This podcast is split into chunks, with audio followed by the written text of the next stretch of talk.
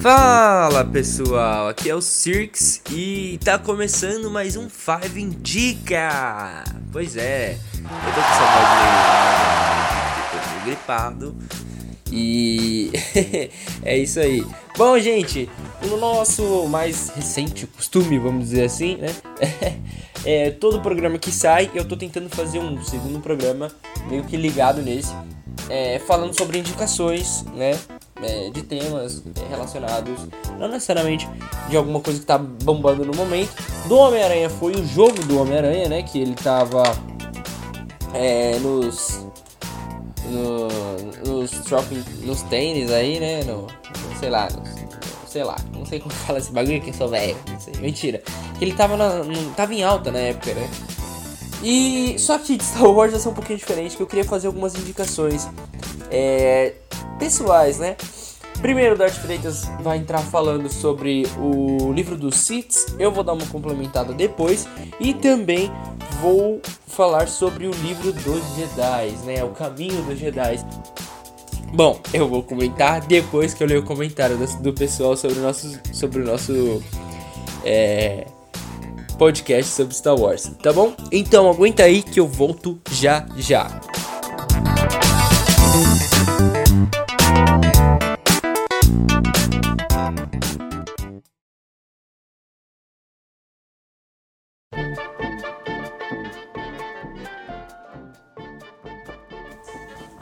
Bom, pessoal, voltei e eu tô aqui para comentar agora sobre o que foi escrito lá no nosso Instagram, né? As pessoas que ela, elas acabaram comentando no nosso post.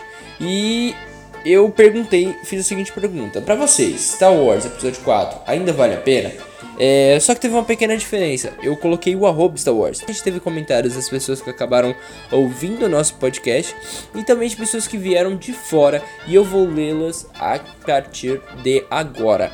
Facilitar a leitura de respostas, eu pedi agora pro pessoal é, escrever o nome antes de eu lê-los, não é? Tipo, pra eu não acabar não lendo é, os nomes que estão, tipo, no, no Instagram, eu pedi para eles escreverem o nome para eu poder comentar em cima, para as pessoas terem é, seus comentários creditados aqui. O primeiro comentário é do Leandro Martins Barcaro. Ele fala assim: Gostei muito do, do programa, principalmente das partes onde são acrescentadas as trilhas de John Williams. Para mim, ele é, um, é e continua sendo um dos compositores mais grandiosos do cinema.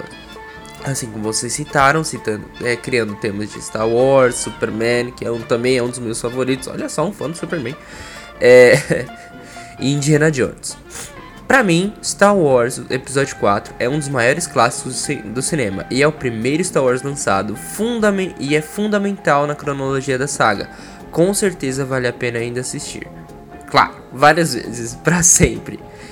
Outra que eu, outra coisa que vale citar é que o, o tom inteiro da saga é e a sua grandiosidade sobre efeitos especiais para a época, além do que se viu em ordem cronológica, se dá início no episódio 4. Além de, de dar o pontapé inicial para muitos conceitos da força, o lado sombrio, tanto o grande boom de especulações sobre a série Legends e etc.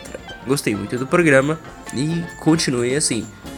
que a força esteja com vocês. Que continue assim sobre Star Wars, sobre a gente. Bom, obrigado, Leandro Martins. Agora o Patrick Félix. Esse aqui foi muito engraçado. Como assim, cara? Não existe isso de vale a pena assistir. Você assiste, vê se gosta e caso não, não vê mais. é um dos melhores. Vale a pena esquecer é, ele. Cara, vale a pena esquecer o episódio 4 para depois assistir como se fosse a primeira vez que você está assistindo e ter aquela sensação de cabeça explodindo de amor pela saga. Que pergunta é essa? É fundamental assistir ao menos uma vez por ano é, é esse filme. É a essência de Star Wars em seu auge. Star Wars Episódio 4 e 5 estará sempre nos corações de todos os nerds. Valeu, Patrick. A Jéssica França falou que ele é um dos melhores.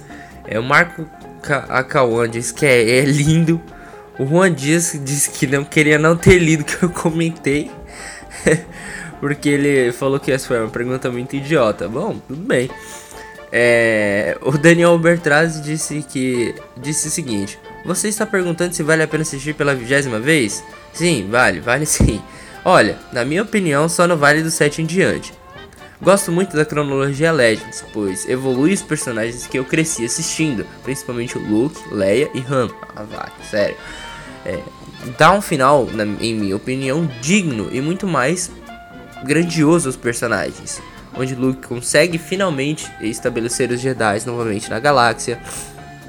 Yavin, que é um, se torna um centro importante, principalmente como um templo para os Jedi.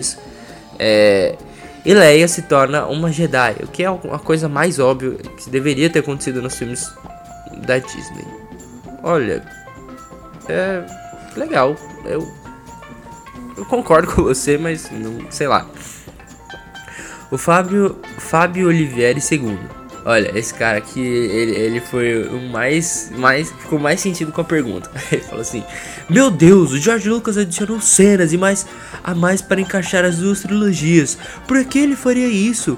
Para deixar datados os filmes? Pelo contrário, agora se assistir com como cada um quiser, dá para ver que os filmes se completam. Ah, legal em tecnologia visual, seja na ordem cronológica ou não. Essa nova geração de Star Wars não sabe curtir os filmes e sim ficar fazendo posts e intrigas babacas. Os fanboys da saga, desde os anos 1979, como eu, sabem dar valor à saga. Chega de picuinhas, não somos nós que dirigimos os filmes, escrevemos os roteiros, nem, produzimos, nem produzimos os filmes. É a Disney e a Lucasfilm. Portanto, eles não nos obrigam a gastar dinheiro para continuarmos assistindo, comprar souvenirs, brinquedos, DVDs e Blu-rays e tudo mais da saga. Ned de bem ou geeks de bem consomem ou não, ou vão ser fãs de outra saga, fácil assim. O Rafael Tali disse assim: A trilogia antiga sempre será melhor que qualquer outra que forem fazer.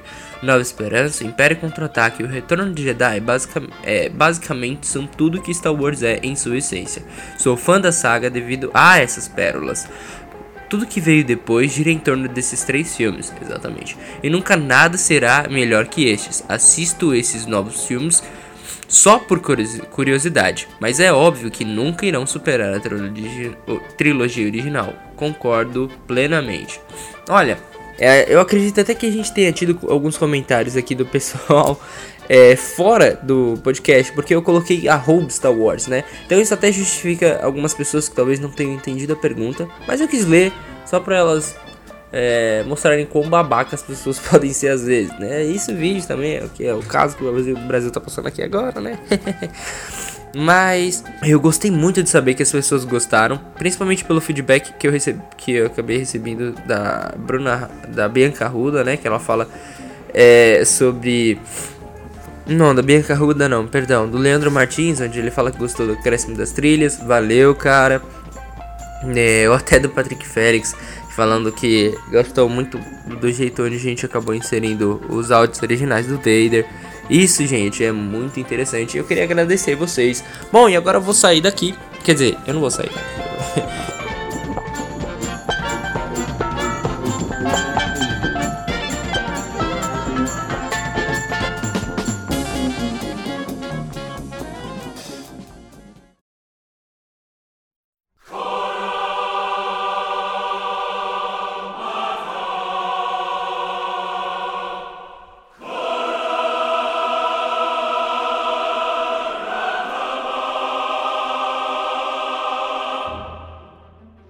Beleza, pessoal? Eu indico o livro dos Siths para todos os fãs de Star Wars, principalmente aqueles que são adeptos ao lado negro da força, pois nele contém os segredos do lado negro da força, as táticas de sabre de luz, a, a questão de poder dos Siths, que é muito interessante a gente ver isso, né? A regra de dois, principalmente, que é uma coisa que é comentada nos filmes, mas nesse livro a gente tem uma visão mais clara do que seria a regra de dois. A regra de dois consiste em ter um mestre e um aprendiz. Essa regra foi criada com o intuito de assegurar, assegurar a sobrevivência da Ordem Sith, visto que eles entravam em guerra entre si por questões de cobiça e poder. O, o, o aprendiz sempre acabava matando o mestre para tomar o seu lugar. Isso facilitou muito para que os Jedi conseguissem exterminar os Sith, ou aparentemente achar que eles tinham sido exterminados, pois os Sith entravam em guerra entre si e seu império começou a ruir. Daí a regra de dois foi criada por Darth Bane, que assegurou que, para a sobrevivência da ordem, eles deveriam ficar nas sombras e atacar quando fosse propício a isso. Vai até Darth Sidious, né, até a época do que se passa os filmes de Star Wars, que é o Império Galáctico e a Era da Velha República, e a ascensão do Império e queda dos Jedi. É muito legal, porque ele tá, até descreve as táticas de batalha dos Sith, as armaduras dos Sith, e tem muitas informações sobre os períodos, as guerras entre os Jedi, o primeiro expurgo dos Sith, e daí quando eles decidiram a, a utilizar o lado negro para acobertar, se acobertar, porque daí os Jedi não conseguiram ver a ameaça dos Sith. E é muito interessante para todo fã de Star Wars é, que, quer conferir essa obra. Esse livro de dois, foi publicado, se não me engano, em 2015, quando a gente teve o despertar da força, né, literalmente, né. No livro a gente tem descrito todos os períodos, as guerras que os Sith travaram, inclusive a raça, a origem deles, né, que primeiramente era uma raça, né, uma raça, a raça dos Siths e depois foram que eram adeptos ao lado negro da força, mas depois a religião Sith, né, o lado negro, ele se espalhou para outros adeptos de outras espécies. A gente também tem é, a descrição dos rituais dos Sith, as armas dele, que não são só sabres de luz. Isso eu vou deixar vocês conferirem no livro, tá? Porque não quero dar muitos spoilers, que a gente já conhece bem como vários, vários estilos do lado negro da força. Os Siths não são os únicos usuários, a gente também tem é, Jedis negros, né, que são Jedis que ad, é, adquiriram o lado negro, mas não conhecimento dos Siths. A gente tem a, as, as, as irmãs Tausen, né, que são bruxas que utilizam o lado negro também a seu favor. E o livro também aborda a questão do poder, né? Que é uma questão que no, nos filmes de Star Wars a gente viu muito bem, né? Que foi aquele golpe que o chanceler Palpatine, vulgo Darth Sidious, deu na República, que era um plano que estava sendo orquestrado há muito tempo, não só é, não só por ele, por uma longa linhagem de Siths que usaram, estavam utilizando a regra de dois. E o Darth Sidious conseguiu ser bem sucedido no seu plano de eliminar os Jedi, criando uma falsa guerra que deixou a moral dos Jedi em baixa, pelo fato deles não serem mais guerreiros da paz, símbolos da paz, né, guerreiros da paz. E a opinião pública é, ajudou muito a destruir o conceito de um Jedi. Até por isso que a Ordem 66, quando os Jedi foram tidos como traidores da República, você vê que a galáxia parece que não se importou muito com a, a extinção em massa deles. E isso nos mostra que Darth Sidious manipulou tudo desde o princípio. O livro do Sidious eu indico para todos os fãs, principalmente pela arte. É uma arte muito bonita, o livro é todo vermelho e a fonte da, das letras é negra, acho que combina muito bem com a temática do lado sombrio. E a arte do livro é muito bonita. As artes conceituais, o conceito. O livro, na minha opinião, ele pega muito. É, o livro que eu tenho, a edição, é, ela tem o selo Legends. Mas o livro ele tantas informações canônicas do canon de Star Wars quanto as informações do Legends, porque para quem não sabe, né, quando a Disney adquiriu Star Wars, é, tinha muito conteúdo produzido por fã, né, HQ, filme, animação, e eles dividiram, né, o que a gente pode considerar como canônico e o que pode ser lenda, né, de Star Wars. Tem muita coisa de Star Wars boa que virou Legends, infelizmente, né, tipo The Force Lister, um game que poderia ser explorado, né. Mas é isso, o livro ele agrega muitas informações, muita coisa que eu já vi na internet, inclusive, tá aqui. Eu recomendo para todo fã de Star Wars hardcore. Fã Nutella, bom, não vai conhecer isso aqui, mas é isso aí, pessoal.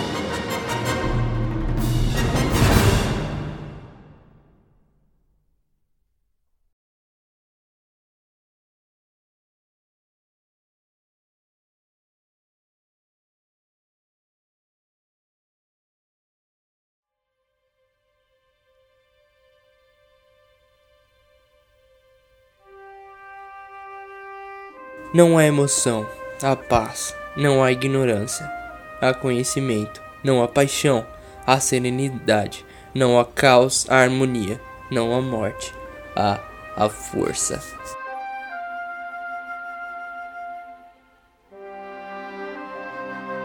E é com esse juramento que eu começo falando sobre Star Wars, O Caminho dos Jedi. Ambos os livros que nós citamos aqui, eles fazem parte do do, do selo Legends, mas, cara, vale muito a pena você dar uma lida. Muito, muito, muito mesmo. É, eu vou comentar especificamente sobre o livro dos Jedi, é, onde é, você, dá, você tem uma profundidade muito, muito grande na saga. Eu queria, mais uma vez, eu, eu sei que o Dart Freitas ele já comentou, mas eu queria parabenizar muito, muito a Bertrand Brasil. Eu não sei se eles ainda continuam publicando esse livro no Brasil. Eu não sei quem vai assumir, mas eu, eu acredito que eles ainda estão é, à disposição em vendas nas livrarias. Mas, cara, é incrível o trabalho que eles fizeram. É, toda a diagramação do livro, é, os detalhes sobre criaturas, sobre os esboços onde são desenhados aqui, como eles fazem sobre você ser a parecer realmente que isso aqui é um texto mesmo que alguém é, que você pegou de alguém e onde possui anotações do Obi-Wan, anotações do Luke, do Conde do Khan antes de ele ser corrompido, da Soka, do próprio Anakin. Então são incríveis. É, partes grifadas sobre criaturas, é, até sobre alguns mestres que a gente acabou não vendo com muita profundidade nos filmes, né? Como a Tam Cerulan, é, o Qui-Gon Jinn que é uma pra gente, né, pelo menos pra mim, pro Darth Freitas, eles, ele foi o melhor mestre que ninguém soube aproveitar, é, pois ele era conhecido, até quando você tá lendo o livro aqui, você consegue ter uma noção um pouco maior, que ele era um Jedi cinza, né, e é muito interessante. É, a história do, do, do caminho do Jedi, né, que é diferente do livro dos Sith, onde ambos são recuperados pelo Luke, né, o livro dos Sith tem, lógico, né, anotações um pouco que dão um pouco mais de profundidade para os Sith, como anotações do próprio Vader, do Imperador, do Darth Raven, do Darth Bane, que criou a regra de dois. Já no livro do Jedi, você possui anotações dos Jedi um pouco mais conhecidos, né? Como eu já citei aqui, é, e até da galera que poucas pessoas conhecem, né? Só para quem assistiu a série, como a Ahsoka, é, e também, ou até o Qui-Gon Jinn, que ele é um pouco mais escondido, né? É, que ele apareceu só no episódio 1 e as pessoas, sei lá, normalmente não dão muita trela para ele. E, meu Deus do céu, como isso enriquece demais a saga. Como eu já citei no nosso programa, é o George Lucas, ele cria mundos como ninguém. Isso é um crédito que ninguém jamais vai poder tirar dele, mas o trabalho que é feito aqui, que as pessoas expandem esse universo sobre você para você conhecer realmente é, como foi feito o sabre de luz, né? Que na verdade no início eles eram apenas espadas e aí eles tiveram contato com algumas raças alienígenas e com isso eles aprenderam a, a, a criar os sabres de luz, né? os tipos de sabre de luz, como o chicote, o bastão, o sabre de luz duplo, era uma arma Sith que foi adaptada pro, pelos Jedi. É, e é muito, muito, muito bacana. É, até você ler os trechos onde os Jedi comentam, sabe? Tem anotações do Anakin, onde você é, vê que desde o princípio ele já tinha umas ten, é, já tinha tendências um pouco mais é, preocupantes, né? Como é, em algum momento que eu lembro que eu estava lendo aqui, é citado a técnica onde o Anakin, onde o Obi-Wan ele é, é, utiliza no Darth Maul, que ele o corta em, em, ao meio, né? E o Anakin é, o Obi-Wan diz que essa. No seu comentário relata que ele acha a técnica muito macabra, né? Que ele diz que jamais é, utilizaria ela em algum ser vivo. Mas quando você lê sobre o Anakin comentando, ele disse assim: é, mal sabia o mestre que ele, que ele utilizaria isso contra o Anakin, né? Aliás, contra o Anakin não. Que ele, é, que ele utilizaria é, isso contra o Darth Maul, né? Assim como outros comentários, você tem uma expansão muito grande da galáxia aqui de Star Wars, onde você tem um mapa da galáxia, você tem definições é, sobre o Holocron Jedi, que o Holocron é aquilo é onde os Jedi eles conseguem guardar mensagens para futuras gerações, ou ensinamentos, é, você possui imagens onde falam sobre a Primeira Guerra da Força, é, que ela foi travada com espadas que eram forjadas pela força. As espadas forjadas pela força foram os primeiros é, sabres de luz, né? É uma coisa até interessante aqui é que a famosa profecia sobre o escolhido é, ela foi riscada é, pelos imperadores, né? Até como o, Luca, como o Luke cita, ele fala que essas páginas já estavam rasuradas quando o livro veio para minhas mãos. Não sei quem tentou suprimir a profecia, mas muito provavelmente foi o imperador. É, então ele não sabe, mas você consegue até ler trechos do, do, da profecia, mas é muito complicado. É, e ele, rena, ele relata desde a parte onde o Jedi ele é iniciado, é, onde você possuía naquela época a, os clãs dos Jedi, né? Que era o clã Urso, o clã Dragão, o clã Katarn, o clã Bergrufat, Bergrufta, é o clã Squall e o clã Heliost. Hiliost, né? Eu acho que é o Hillias. Fala sobre os Younglings, por que, que os Jedi usam aquele certo tipo de traje, para que certas espécies não usam. É, por exemplo, se você tiver um Jedi Wookiee, né? Bem provavelmente por conta dos pelos ele não vai usar uma manta. É, você tem anotações do Dukan também, que é bem, bem engraçado. Que quando você começa a ler. É, é, você vai vendo que as anotações do, do Khan elas começam é, bem bem limitadas, elas começam um pouco, elas vão aumentando, aumentando, aumentando, também seu questionamento vai crescendo até o momento onde ele é, é, se ele algumas ideias que são postas aqui, ele meio que não não concordam, né? Assim como também o próprio Anakin, você consegue ver que desde de, de sempre ele foi muito emocional. É, ele tanto que quando relata sobre o teste espiritual dos Jedi, né? É onde eles têm que deixar a, a dor e outros tipos de, de emoções de lado. O Anakin ele comenta, né? Ele fala assim: emoções não precisam ser banidas, apenas controladas. Eu fiz isso. E no código de, de, do Jedi, como eu já citei, não há emoção, há paz.